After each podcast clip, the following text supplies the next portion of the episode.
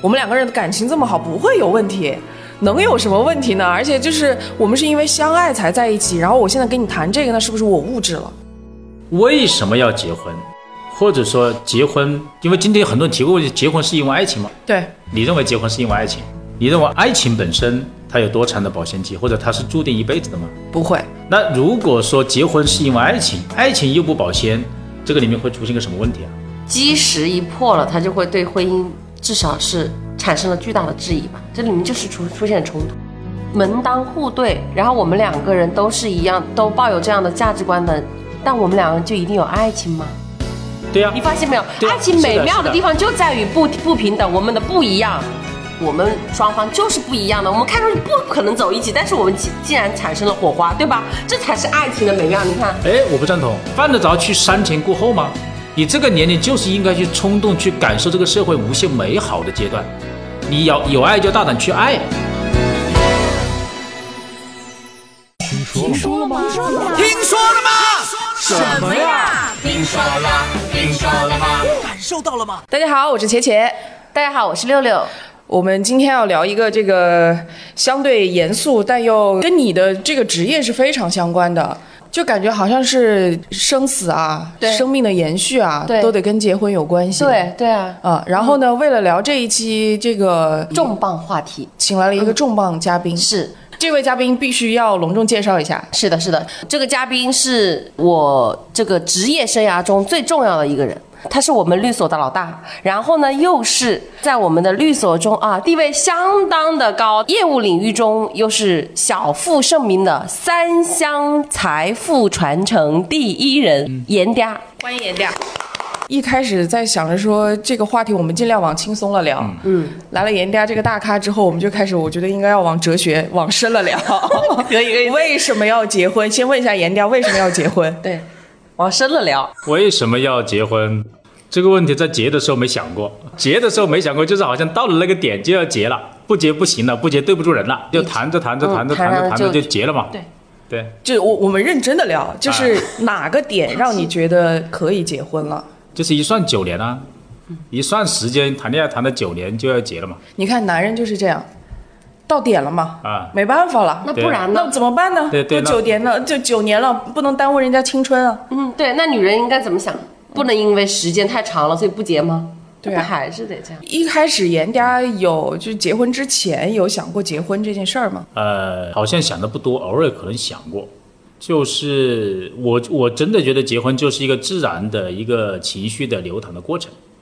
他到了那个点上，两个人在一起这么长时间，他的相互的了解、相互的这种荣辱以沫，其实都已经在了，所以就结吧。甚至有时候说到了这个年龄，我们是不是要一个小孩啊？他就结吧。嗯，因为在我们的整体的思维逻辑，至少在那个时候的思维逻辑是先要结婚再有小孩。嗯，所以我认为这个是一个很自然的过程。其实你身在局中，有时候可能不会想很多，对。但是回首去看他的时候，他可能会有一些感悟或者一些想法，对。所以好多人就说结婚真的是需要冲动的。对啊，他可能是某一类人吧，因为人是多元的。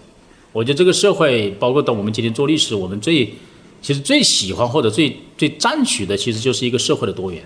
思想的多元，对吧？其实有人可能是冲动的，但是至少对我来讲，是当时到了一个情绪流露的过程。嗯，对。其实也是我觉得今天正好这个话题，我觉得可以考虑的一个问题：为什么会有婚姻？是不是是因为有小孩了才有了婚姻，还是说有了婚姻就必须要有小孩？但是婚姻确实跟孩子这件事情是就是密不可分的。就是我在这里看到的，就是当时其实最早的时候是一个群族吧，群婚制，就是那个时候其实没有固定的婚姻，就大家有了小孩，大家这个种群的人是一起来抚养这些小孩的。后来一直因为有一个就是女人要在家做家务、带小孩，后面发现男人在外面去什么采果子、打猎啊这些东西是男人更擅长，所以有了分工了之后，就开始出现了婚姻制度。就是有了一个男主外女主内的这个出现，婚姻制度就变成了一种经济制度，因为他当时因为分工嘛产生的这个问题。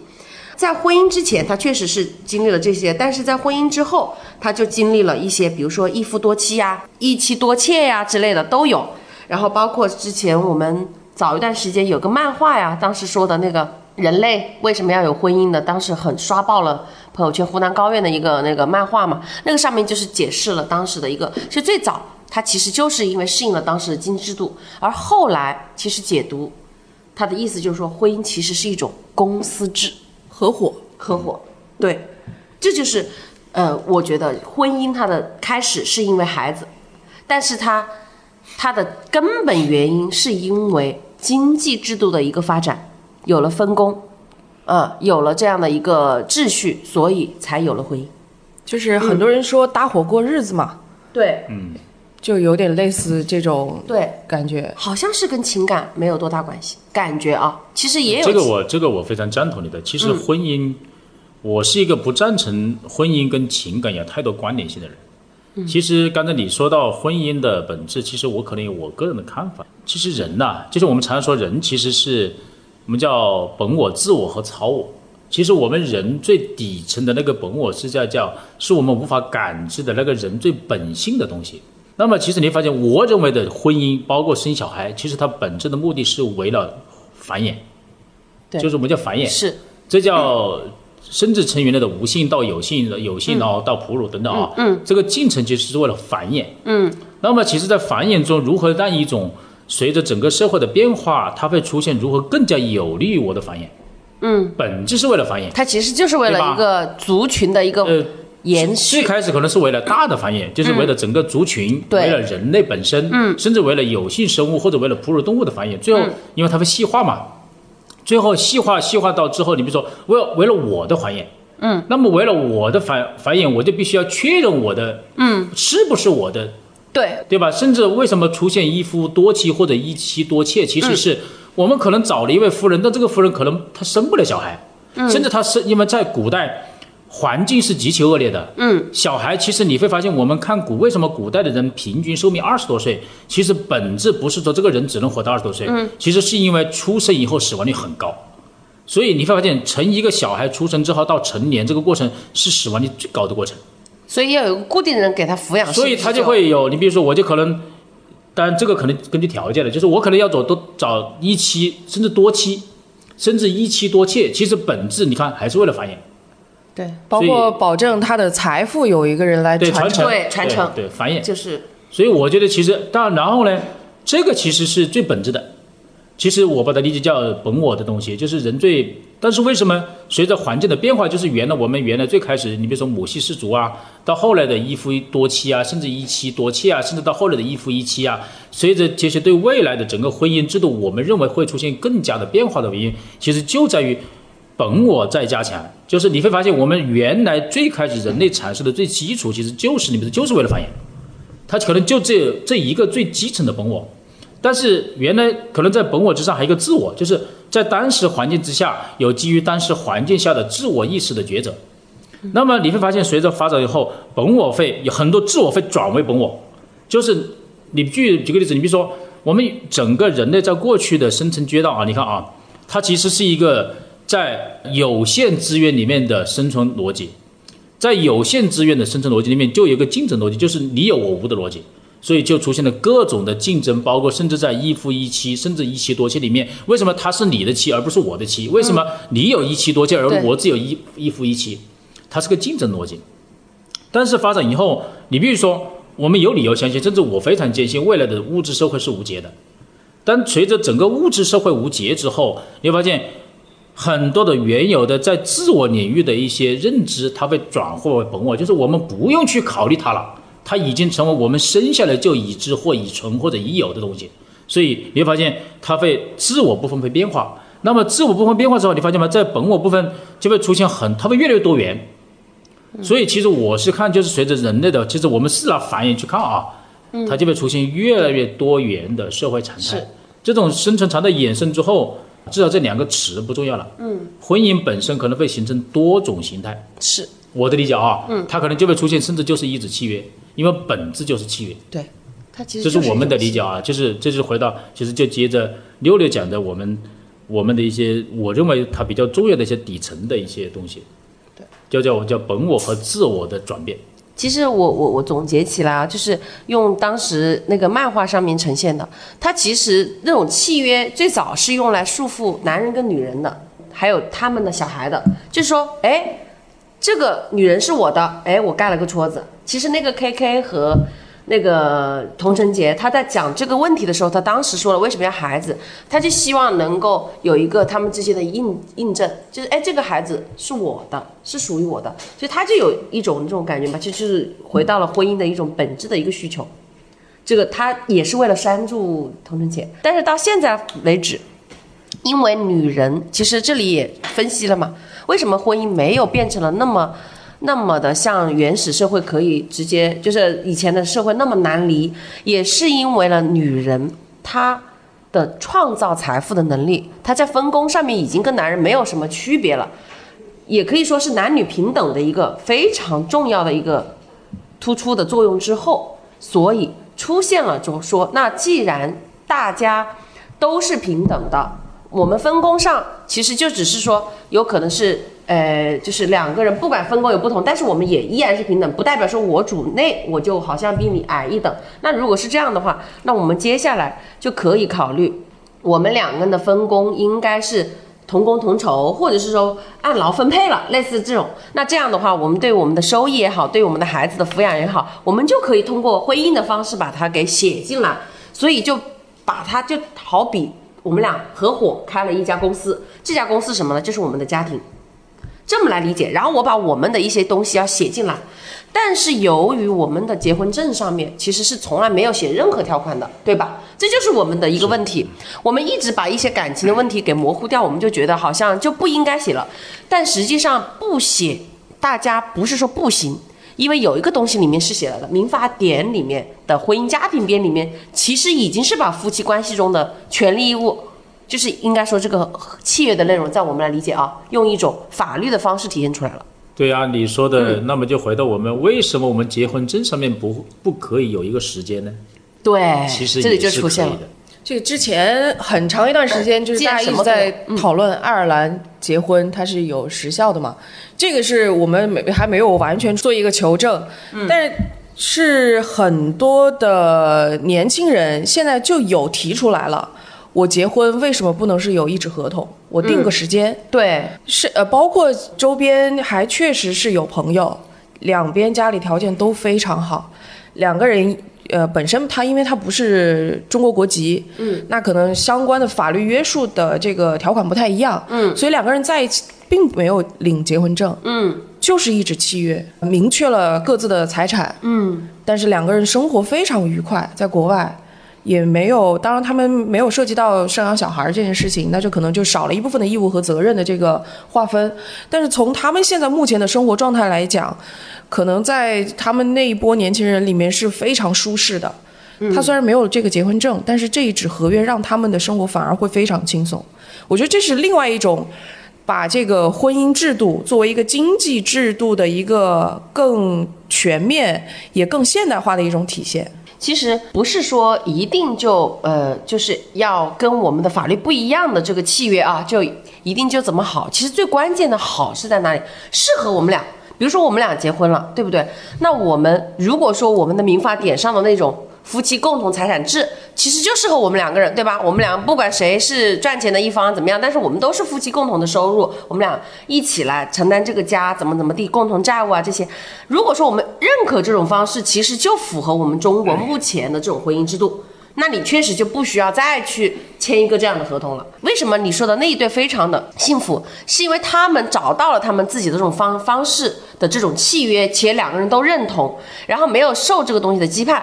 但是你知道为什么会这么多的离婚的，或者说我们这边有这么多所谓的不幸福的吗？是因为他们其实根本上的理念跟我们的这法律是不一样的。就他可能觉得这个是我的收入，我们应该 A A，或者是孩子怎么怎么样，他们其实又没有。但是因为你默认了，我们俩如果不叫签合同，我们俩如果结婚了。我们是不要签合同，对不对？那默认就是按法律的规定，而他们的生存或他们两个的婚姻模式又不适合他们俩的性格和他们俩的相处方式，这里面就出现了问题了。就是我们的每个人是形形色色的，但是我们所有人都是有用一种条文的方式来去确定两个人的关系，那这里必然有人就不是在那一条所谓的正轨上面在走的人，那这样子就会出现很大的问题，就是很有可能就大家。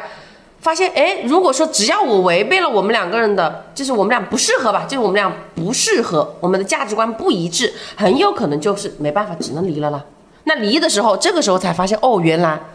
我们是共同财产制，哦，原来那个我在家里带孩子，我基本上没有什么钱，那那那钱你其实你可能都隐匿掉的，或者是哦不对，应该是这么说，原来我打拼的钱还要分一半给到他，是这样的一种逻辑。其实就是因为当时两个人没有去谈，而导致这个东西被被法律所规定了。你又不太了解这个法律，等到你离婚的时候再一看，哦，发现，嗯，为什么会是这样子？你接着六六你讲的啊，嗯其实我们你就拿法律，什么是法律？其实法律是最基础的或者最底层的道德。对，所以法律本身，尤其民事法律关系本身，其实它应该对于权利的限定是极其谨慎的。某个角度，民事法律关系它核心的条款就是契约，对，所以在这个点呢，它又是最底层的道德。那么，所以它的在某个角度，它应该极其的去保守，甚至极其谨慎去限定人的权利，在民事法律关系里面，对，应该它更多的是把底层守好之后，让道德得以彰显。而道德是多元的，价值观是多元的，对，尤其在今天，其实我们很多人提叫价值主观主义。那么，其实我们你有你的道德，我有我的道德；你有你的价值观，我有我的价值观。我们人走在一起，其实最好的就是在一个底层的道、底层的法律的坚守之下，让我们上层的价值观得以彰显，这个才是一个最合理的。这里面就有多元嘛，对其实这有你的观点和我的观点嘛。那么，如果我用一种法律，甚至去强制性的让它不可解除的时候，其实它的问题反而就出现了。所以我我其实很看重它的契约性。所以在这个点上，当然我们也有也有说，今天我们的国家、我们的民族、我们的地球，它有它主流的价值观。所以我觉得，可能在每一个时代有它不同的主流价值观。所以我们今天在制定法律，在遵守道德，或者在遵守你，或者在彰显你的道德的时候，我们不可忽视的需要看一下，或者去寻觅，或者说把它体现出来这个社会的主流价值观，这是很重要的。所以在遵守主流价值观之下，在最基础的法律底层的坚守，然后彰显你，我认为这是今天要做的。对，所以在这个点上，其实它就会出现很多的多元性。嗯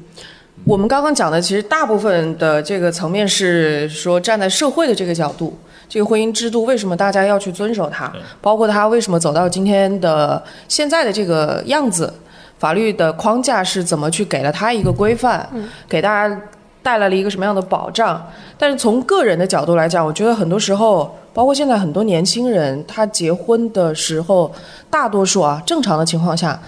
他可能没有考虑这些。对于他们来讲，很多人说婚姻是冲动的嘛，那我就是因为情感的一时的冲动，我要在一起了。包括我记得六六之前跟我说过很多次，呃，从之前说所谓的立遗嘱啊，嗯，都是因为情感它是流动的，它也不是那么可靠的。它始终是跟人的这个主观是有关系，所以就是六六一直跟我讲的，就是在你保护财产的时候，为什么要做这么多的保全措施？就是因为婚姻的这个本质上，很多人是自私的，你不知道这个底线在哪里。对，不如咱们就好像签合同，我们大家先把最坏的情况写在前面。开公司、合伙、做生意都是这样的，互相之间先把最坏的情况，如果出现了最坏的情况，我们会怎么样去面对？在好的时候来讲，比在坏的时候去吵架好。所以这为什么我们是鼓励说，其实法律也是鼓励的，法律是不就刚刚严人家讲的嘛？其实法律，尤其是民法。他是不会去干涉大家的自由，只要你的自由没有侵犯别人的自由，你就是大可为。只要没有违反强制性规定，你就是可以的。所以我们的空间很大。那既然给了我们这么大的一个空间，我们是不是不要在结婚的那个时间那么的盲盲目？因为我明明知道这是一件感情用事的事情，是不是？因为只有有感情我才会结婚嘛，至少好。那既然你也知道这个时候是一个感情冲动的时间，那我们是不是可以在哎？别人结婚的时候，是吧？或者是说，这个人自己是因为要结婚了，他可以想一想，哎，我是不是可以跟我的伴侣谈一下，我们面临结婚的事情了？如果出现了坏的情况，我们俩会怎么面对？至少我至少可以探讨一下。如果探讨下，当能够出现协议，那是更好。其实就是你刚刚说的那对朋友，他们其实就是应该是这样的一种关系。我们先把最坏的写在了前面，然后我们俩就知道，如果遇到最坏也就那样嘛，我们都能接受，所以他们反而能够基于了这样的一种自由和诚信，诚信这样的一个基础，我相信你，我对你的信任，所以我认为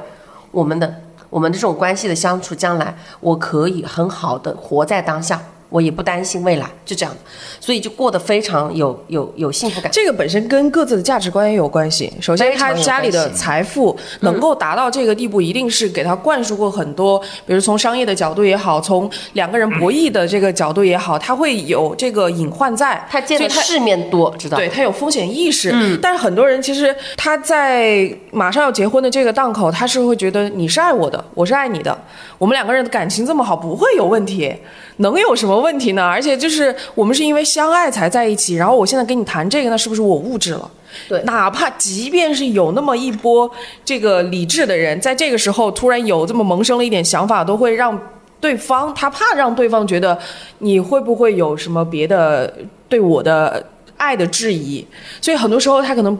不太会提出这样的东西。对。这个是一个很难跨越的坎，我我我觉得现在很多人结婚啊，就是包括我们身边这么多人结婚，在结婚的那个当下，他一定觉得他是幸福的。为什么要结婚？或者说结婚？因为今天很多人提过问题，结婚是因为爱情吗？对，你认为结婚是因为爱情？结婚这个事，首先我得说，我没有想过结婚这件事。虽然我已经结婚也快五年的时间，明白，但是在我。包括跟我老公刚在一起的时候，包括在我们结婚的时候，我们虽然没有厘清财产这些东西啊，本身也没有那么多财产要去厘清，但是我当时跟他讲的是，我说我们不管是以什么样的形式在一起，包括从我们刚在一起的时候，我就跟他讲，我是一个没有考虑过结婚的人，但是一定会有生离死别，从生理的角度来讲，从情感的角度来讲，一定会有个人先走。无论是你爱上了别人，或者我爱上了别人，但是一定会有个人先走。所以结婚这个事情对于我们来讲，如果要一定要结婚，它也只是一个流程。然后包括对于我们今后一个各自的发展、财产啊，包括如果有小孩了，它是有一个法律的约束。但是至于它对于我们的情感上是没有任何保障的。你认为爱情爱情本身它有多长的保鲜期，或者它是注定一辈子的吗？不会啊。那如果说结婚是因为爱情，爱情又不保鲜。这个里面会出现个什么问题啊？就是很容易基石一破了，他就会对婚姻至少是产生了巨大的质疑吧。这里面就是出出现冲突。回到这一点，我们看啊，嗯，其实今天是一个科学理性时代。我们说从十六世纪或者十七世纪开始，中国就是地球进入科学理性时代，科学或者科技在主导发展。其实，在人类的前面的几千年的发展中，其实我们不是现在说是是因为繁衍嘛？那么你在繁衍中会考虑很多的要素，你比如说我们之间是不是财富平等呢？我们是不是同一个种族啊？你会发现，所以在曾经在过去的多年很多年，其实婚姻是什么？婚姻是父母之命，媒妁之言，婚姻是平等的家族，甚至婚姻就是一种利益的交换，甚至是一种交易。其实婚姻在过去的几千年，至少从我们所看到的很多，其实跟爱情没一点关系。甚至在世界上很多的国家，你因为结婚，就说明你已经失去爱情，所以你可以再重新寻找爱情。所以我们可以看过，曾经我看过一篇文章，是说的是中世纪的法国，但是是贵族啊，嗯，针对贵族之间结婚之后，你就可以再找情人了。你结婚之后就可以找情人了。你结婚这个动作表明你的爱情已经没了或者没了，嗯，它就是因为我们双方基于共同的利益、共同的准则的一种。绑定而已了，只是绑定利益。对，嗯，它恰恰是因为到了今天科学理性时代，人性得以充分彰显，人性里面对于爱情、对于幸福、对于这些追求是我们的本性的东西。嗯，所以当我们追星的时候，你发现这个时候，而且爱情跟婚姻结合，它就会成为一个美好的词汇，成为我们所向往的东西。所以因为爱情，所以结婚。哦，因为爱情，所以结婚。呃，就是，嗯，但是。就出现了，这就形成了为什么今天我们的离婚率这么高？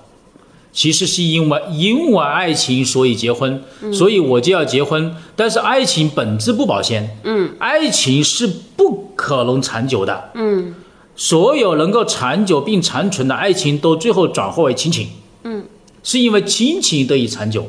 所以，因为爱情不表现，所以爱情当一旦失去，甚至在人与人的发展中，因为曾经我们两个是平等的，我们两个有爱情，但是我在拼命的努力前行，你可能在原地，我们的意识形态，甚至包括我们的观点，可能形成，甚至我们的价值观不同以后，对，就会断离，断离就会出现，因为不要没有爱情，所以结婚就破解。所以这其实是我所理解今天的这个地球，今天的中国，在经济发展阶段，由于人性彰显下的高离婚率的本质原因。对，这是我的理解啊。所以因为爱情，婚姻制度注定消亡。对，我是这么看的。当然，这个爱情只是两个字，爱情它的体现的是，因为在人性彰显中，很多东西是不具备长期主义的，但是婚姻本身是要求我们长期主义，明白。这是我们的理解。哇，讲的太过于醍醐灌顶了，让我就感觉到一个问题，就是刚刚严家说的，因为是爱情的存在，才会。如果说我们还是婚姻基于爱情，那么我们的婚姻制度一定会消亡。但是反过来，对，反过来说，我们如果想要婚姻制得以存续，它不以它就不应该要以爱情为基石，而是契约。如果说婚姻它是能够以契约作为它的基石的话，那我觉得婚姻制度就不会消亡。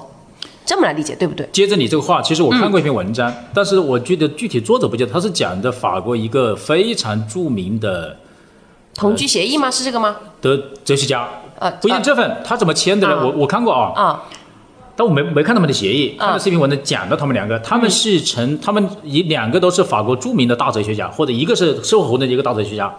然后他们两个成，他们在二十四岁的时候，他们就签了一纸协议，就是同居协议，同居协议，对，同居协议，嗯，他们是两年一签，他这个协议要求两年一签，嗯。就是这份协议的期限只有两年，嗯。两年以后你可以评定我们还签不签。嗯，最后的结果是，这两个人都已经逝世了啊。这两个人从二十四岁，最后一直保持到七十四岁，一直他每两年都非常审慎的去评估这份协议，我们两个续不续签，嗯，甚至我是不是会喜欢他人，甚至中间他们也有新的跟别人，也最后因为他那位因为那位女性我不记得名字，是一位大活动家，她也曾经为了追寻别的爱情，但是最后他们两个坚守或者说这份协议走了五十年。这个你们可以查一下，这个我不记得名字了。他是法国两位非常有名的哲学家和大活动家。其实他就回到，很多时候当我们去做人性彰显的时候，或者尊重你的人性本身的时候，它可能在个体层面会更长久。这是我啊，对这就刚好正说的，因为我我就是我不记得名字了。我可以介绍一下这个同居协议。当然，我我不知道这个讲这个同居协议的介绍是不是你上次说的你说的这个哲学家的啊？我不记得他这里是这么介绍的，这个叫做 PACS 协议。然后这是法国的一种协议。当到二零一七年的时候，法国它婚姻登记数量是二十三万多，同居协议就达到十九万多，就签订这个同居协议。而这个同居协议的主要内容是什么？第一就是伴侣双方要一起承担这些什么租金啊、水电费啊，还有共同债务，这也是基本的。除写进协议中的共同财产之外，同居者私人的财产属于自己，这什么意思？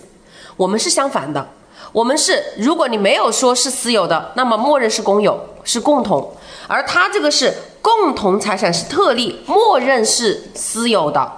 这是第一点，这个很重要。第二点，呃，就是享有相同比例的减税啊、保险共享的福利，这个是 OK。第三点很重要，法律不承认同居人的继承资格，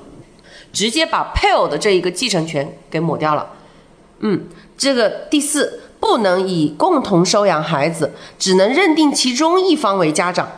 因为他肯定是考虑到，就我觉得是抚养权的问题，大家不如就不要争，直接就说这个是谁谁的，我才生。好，然后在签署期间所诞生的孩子，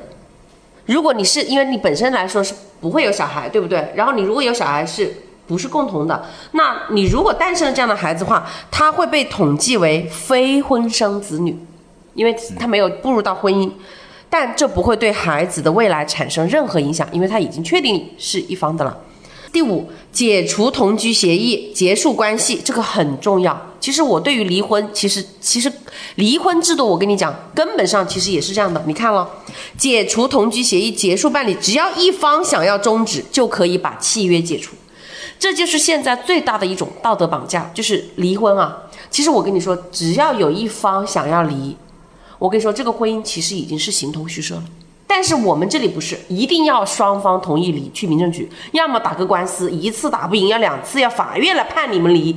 但这个本身就是一个悖论。对，但实际上两个人，你说就是基于又基于爱情的，都这叫这叫婚姻嘛？我有一方我已经都不想跟你在一起了，你说还有爱情吗？然后这个东西还有这个婚姻还有用吗？绑住他，对不对？所以其实离婚在我的眼里就应该像这个解除同居协议一样，只要有一方想要解除了，就自动就解除了。我觉得这个就是还是首先是意识形态，嗯，就是欧洲的这种意识形态可能跟我们还是会有一个本质上的差别。另外一方面，大家一直在讲说离婚对我造成的是个人的影响，但接下来可能会涉及到的是社会层面的。你包括对于你周边的这些人的影响，包括你小孩的抚养问题，你小孩是说的严重点啊，就像是这种离得比较早的这些小朋友，可能在心灵上受到了一些伤害，将来会不会出现一些性格上的叛逆，造成了一些社会的危害？这个是可能大家在离婚的时候并没有想到的。当然，我不能说因为这个我就绑架你说啊，你为了这个社会的健康发展，你不能离婚，只是说很多事情在法律这个层面也好，社会国家这个层面也好，它比你考虑的要更多、更全面你。说的对，其实在这个点上，其实就回到了我们叫整体和个体嘛。其实国家也好，社会也好，其实更多考虑的是整体的问题，稳定的问题，整体的问题。对，刚才您讲的这一点，我非常非常有道理。但是在民事法律关系里面，或者随着我们这个社会越来越的要发展吧，或者是要物质更加的充盈，就是我们底层的那个基于我们本我的需需求越来越得以满足的时候，这个社会更多的应该是趋向于自我的彰显，甚至接近于超我的实现。我认为这个就是社会发展的本质。所以这个点上，我觉得今天可能是因为法律是变的吧。其实法律虽然是最底层的道德，它就一定是变的，甚至我常常说法律是善变的，对吧？所以我们常，但是我们常常做的一个最最有趣的事情是，我们常常拿今天的法律对未来做诠释。对，其实这是我们做的最多的，法律人也是的，就是我们用今天的法律对未来做诠释，甚至我们对未来定一个协议，但是我是用今天的法律，但是未来的法律又变了，所以我认为在这个点上，我很崇尚的是什么呢？就是我们给他空间，给他时间，甚至我们用非常包容的态度去看待婚姻制度，甚至当我们现实和婚姻制度有冲突的时候，我们去我们的裁判者如何去评判在这种现这种情况下的一种解决逻辑？你比如说，我们更加尊重人性。对，更加包容人性，更加尊重你的选择，而不是我的判定。我觉得啊，这个那么只要随着这个叫主流之后，我很坚信我们的婚姻制度会越来越的贴近于我们的内在，我是这么理解的。所以我觉得，包括你像法国在看这个同居协议，呃，它它是变的，它可能过了以后它又会调整。对，就像我们原来，我记得在多年之前，其实基本上所有的国家都不会赞同叫同性婚姻，对吧？甚至为此还发生过剧烈的斗争。嗯，但是今天这个地球之上，很多的国家开始赞同同性婚姻，所以你看这个社会在变的。对，所以我说，如果我们坚信人性是美好的，我们就应该给他空间，对甚至包容他的存在。对，所以在婚姻这个点上，而且更应该在婚姻这个点上，因为它是因为爱情。是，因为爱情，爱情是一个多么美好的词汇，爱情是我们多么美好的期盼。难道今天我们没有爱情了，我们就应该彻底的否定吗？不应该，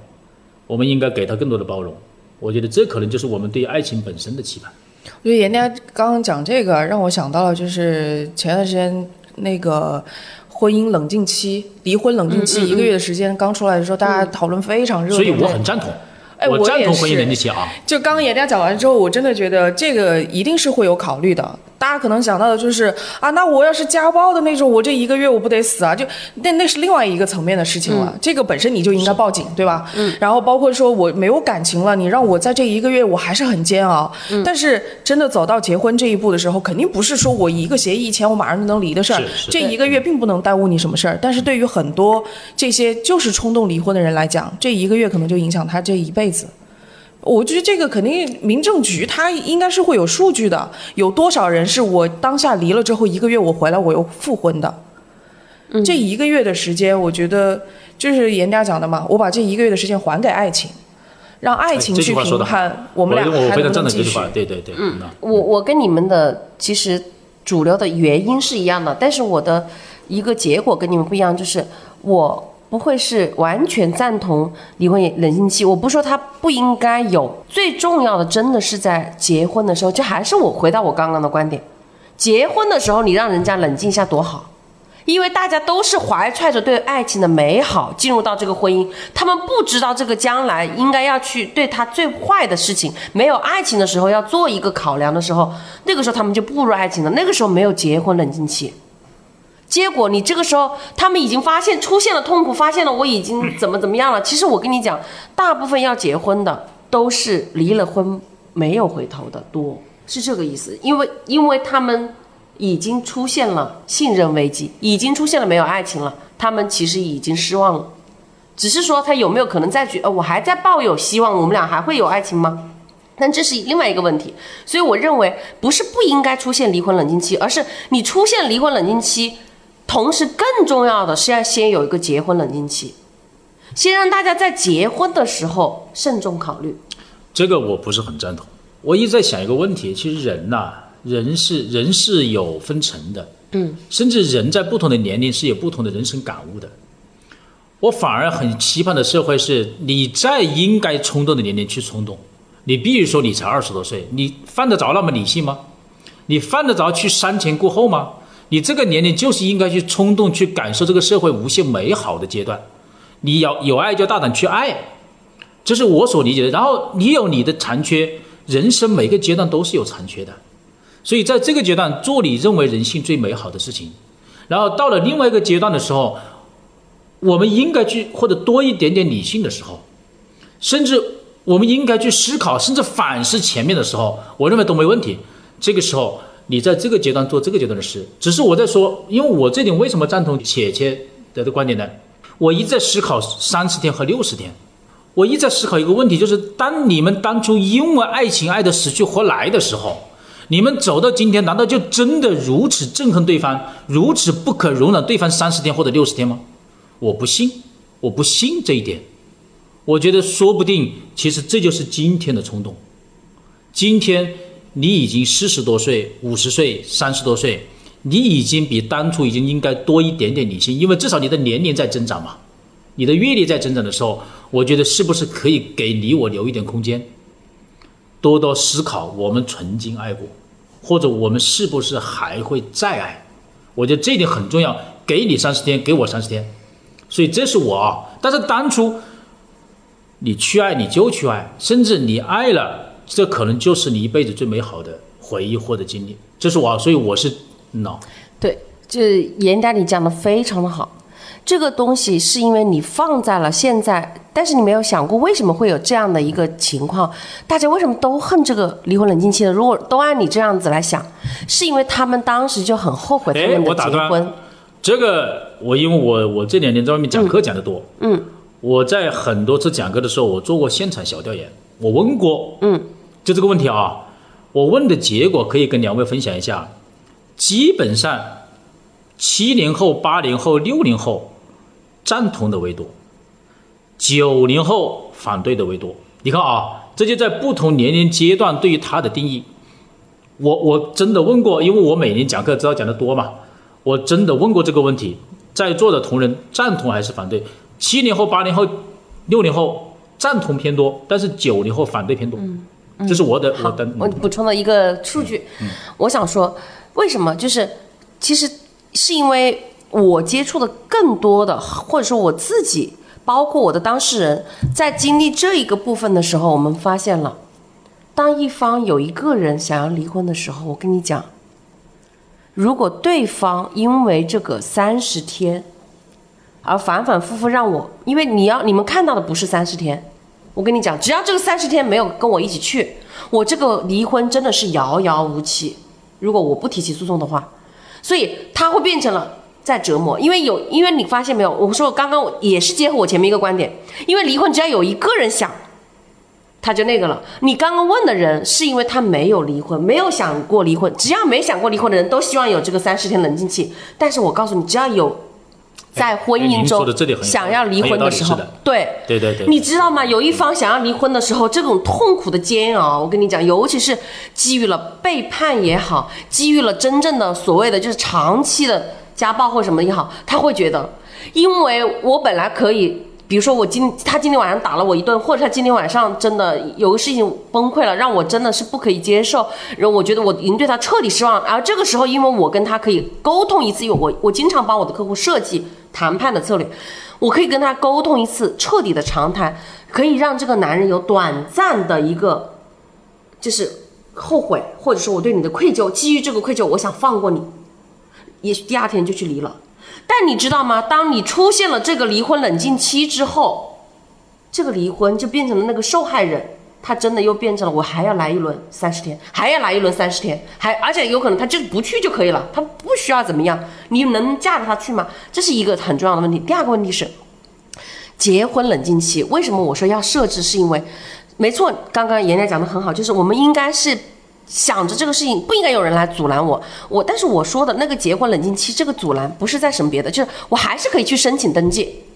那么我是不是可以在这个三十天，只要大家没去，我这个就生效了？其实不影响我的感情的，因为我已经去申请了登记了，这是那个原因啊，冷静期。而这个冷静期是为了什么呢？是为了第测试我们两个人在这个冷静期间的一些表现，因为这个地方会让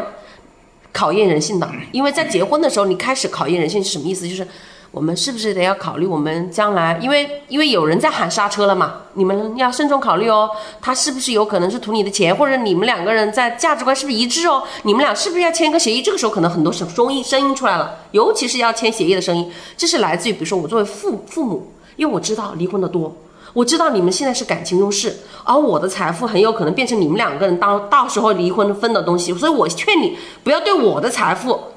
造成影响，所以我希望你们俩签个协议。我觉得这个担心是很正常的。而如果我是属于那种本来我没有太多钱，我为了跟你在一起，我跟你签这个协议，我觉得也无可厚非，因为你本来就不应该是冲着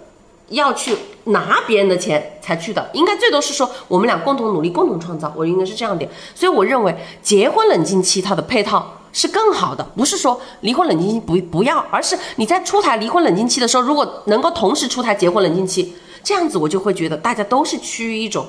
又美好又理性，这样子我觉得对于这种。社会的稳定也好，或者我财富的传承也好，我认为才不会埋下很大的雷。真的，我太理解那种离婚离不了的痛苦了。你刚才讲的这一点啊，其实我刚才在反思我的观点。哇，你看啊，其实你刚才讲的有一点，就是我突然在想，你说的很有道理，就是因为你是一名婚姻律师，对，其实你处理的都是一个一个的个体，而且你面对每一个个体的时候，注定它是里面有很多的痛，比如说痛苦在的。对。但是我们其实面对的其实是它是个整体性的，在婚姻中的，嗯，在婚姻中的，甚至享受婚姻美好的。对，因为它中间这么大的群体的，我是我是看的是整体。对，所以其实你讲的这一点，所以这就是我们两个因为面对不同的场景的时候，所以在这个点上就更加我就反我就刚才就反思，一个是我的观点，第二个就反思我们这一条法律本身，就是对于这个三十天、六十天，应该是其实本质是六十天分冷静期，对对对，本质是六十天，本质是六天，嗯，是不是可以基于在这种个体和整体之间的这种平衡？我们在接下来这这一条是不是会该做一些小小的调整呢？是的，我在刚才在反思，就是因为我们看的场景不同，那但是我接触到的就是但是如果你要嗯问我的观点，我大观点没变，因为我极其看重人性的多元。我认为它就应该是多元的，不应该用，尤其在民事法律关系里面，要用最小的契约原则对去限定人的行为。是，这是我的大观点。但是在您刚才说的这一点，我认为是不是要做些微调呢？其实这可能就是我们思考的法律的改变。是的，那对我觉得你刚才讲的这一点，我很受益。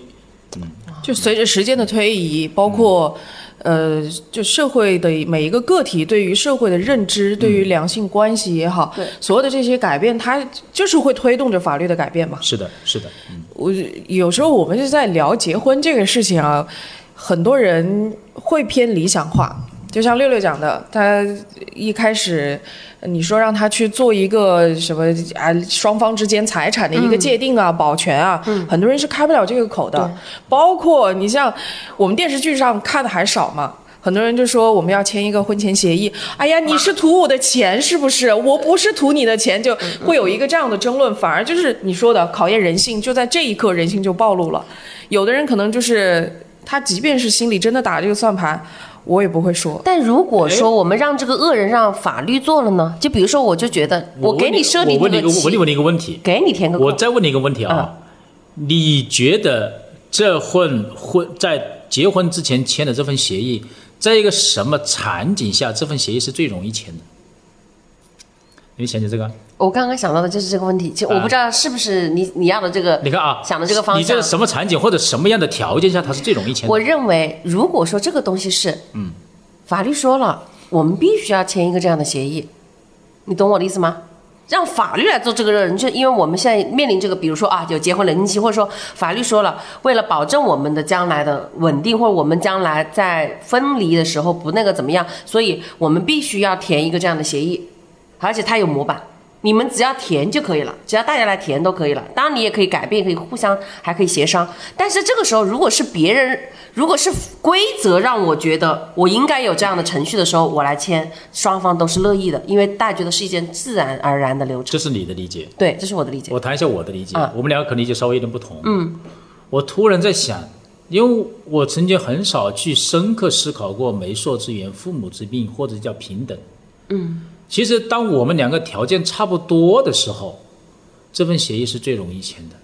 你有你的财产，我有我的财产；你有你的发展，我有我的发展。我们今天因为爱情而走在一起，但是我们两个都有各自完全发展的空间以及我们的存在的价值。嗯，我们签这份协议是最容易的。是，所以我突然想到，原来在过去几千年，媒妁之言、父母之命，甚至我们都要同等，都是贵族或者都是门当户对。对其实它是一种在几千年发生的一种自我修正，对本质其实它，你看它的合理性出来了，对它的合理性出来了，是它是因为它才是最恰当的。对，他们说你看这份协议是，最容易签的。对，最如果今天就是这种。你觉得今天六六律师，如果今天你是有巨额财富，我我我什么都没有，我们这份协议不好签。但是你发现没有，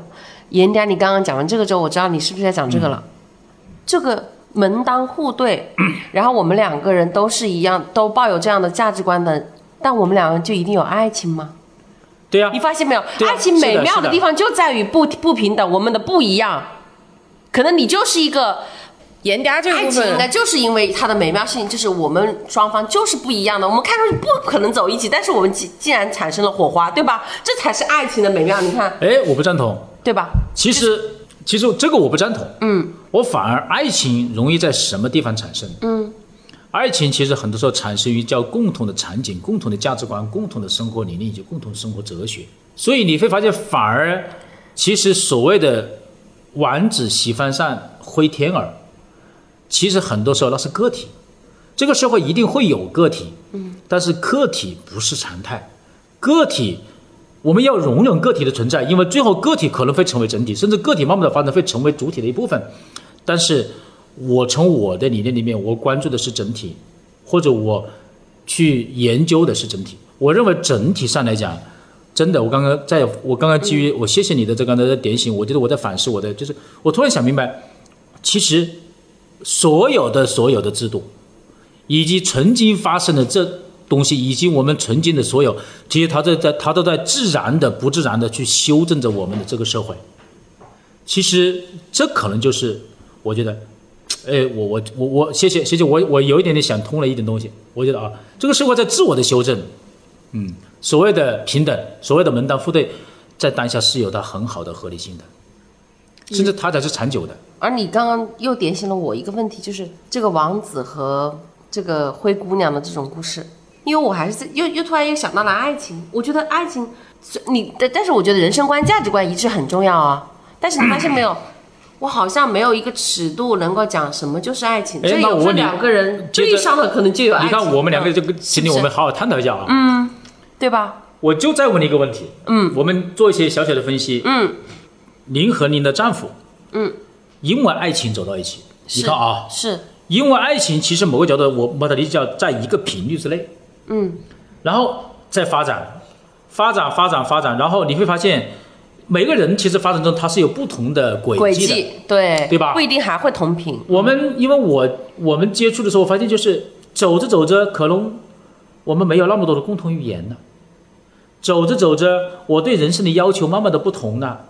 走着走着，可能我所欣赏的那一类人在发生悄然的改变。是有可能，走着走着，甚至我对自我的要求也不同了。你比如说，对，我的生活习惯可能就是每天看书，你的生活习惯可能就是每天跑步，我的生活习惯就是下了班我回去，你的生活习惯可能希望跟朋友在一起，对吧？你的生活习惯希望你做一个专业的人，你的生活习惯想做一个综合性的或者怎么样啊？其实我所理解的爱情，纯净的共频，反而是在这种慢慢的成长中，因为你我的不同频，爱情在消亡。是因为这个不同频，爱情在消亡，所以我们会寻重新去寻找那个同频的那个点。其实这可能就是一见钟情，因为这就是最美好的同频，就是一见钟情，就是电闪互换。因为就是那一下，你一下发现同我们就。同频了。对所以我我反而，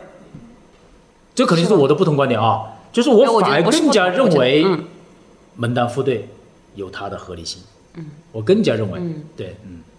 反正我在反思之后，就是因为爱情这个东西啊，它确实是个不可捉摸的东西，你不好说，你也不好说，也没有标准。也没有标准。对，没有标准，对，对，没有标准。包括我们有时候，你像看那种总裁霸道文啊，对啊，很多时候那个里面会说，哎呀，这个总裁看上了一个呃小助理，或者是看上了一个服务员，大家会觉得跳脱出小说之后，哎呀，这都是扯什么？但现实生活当中会有这种从相互的这个经济实力上会有很悬殊的这种。情况在两个人结合在一起，嗯，但是大部分时候你会发现，无论是男方或者是女方存在，一开始是在这个可能经济不对等的比较靠下面的那个部分，嗯，但是他本身这个人是价值观会有相契合的地方，嗯，一定会有。你放到现实生活当中，你一定是说，呃，这个我真的是在路上一杯奶茶，因为你的这个颜值看上了你，然后两个人真的走向了宫殿，过上了公主王子般的生活，我觉得谁都不敢相信，就是一定我当然我就是严家刚刚讲的，我非常认同，而且但我有一个我不太就是附加的一个条件啊。这个门当户对不一定真的就是完全经济实力，哎双方家你说得对。庭关系，其实这就是在不同不同时代对于门当户对的理解。哎，有可能是我们价值是的，观，是的，是的，是的，我们所奔向的这个目标是是的，一样是的，我，非常赞同你这个观点。这都是门当户对。对所以为什么现在好多人甚至财富可能在某个阶段它不再重要，因为是。物质已经充盈，对。对对吧？对。嗯他会有新的门当户对的理解。，对是因为本身现在的物质生活大条件来讲都差不太多，我能够过到。当然了，你比如说每天劳斯莱斯车接车送上百万的车啊，无所谓就随便买这种，跟我哎三十几万、四十万的车我随便买这种，本身本质上可能这两类人很难碰到一起，但是各自在各自的这个圈层里面碰到的会有悬殊的人，起码我们的价值观是差不多的。你说的太对。其实，而且而且接着你这个讲啊，其实我们去回看我们这个社会，这个社会什么东西评论评价最多、评论最多的时候，反而是它最贫乏的时候。我们永远，我们不会，其实我们不会去谈论本我的东西，嗯，因为它就是我们悄然的存在，嗯，我们谈的最多的反而是自我的东西，甚至是超我的东西，那是我们的追寻。你比如说，但这个我不知道该不该讲，就是你比如说，我们其实我们自由和平等是我们所有人类共同的追寻，嗯，但是我们所有人类都应该知道，自由和平等在人类地球本身永远不可能真正存在，所以它就值得追寻，嗯，它是超我的东西，嗯，所以越贫乏，我们越谈论它；越贫乏，我们越追寻。其实这个啊，所以那个，你比如说真的，那你说爱情，我们是不是也是比较贫乏？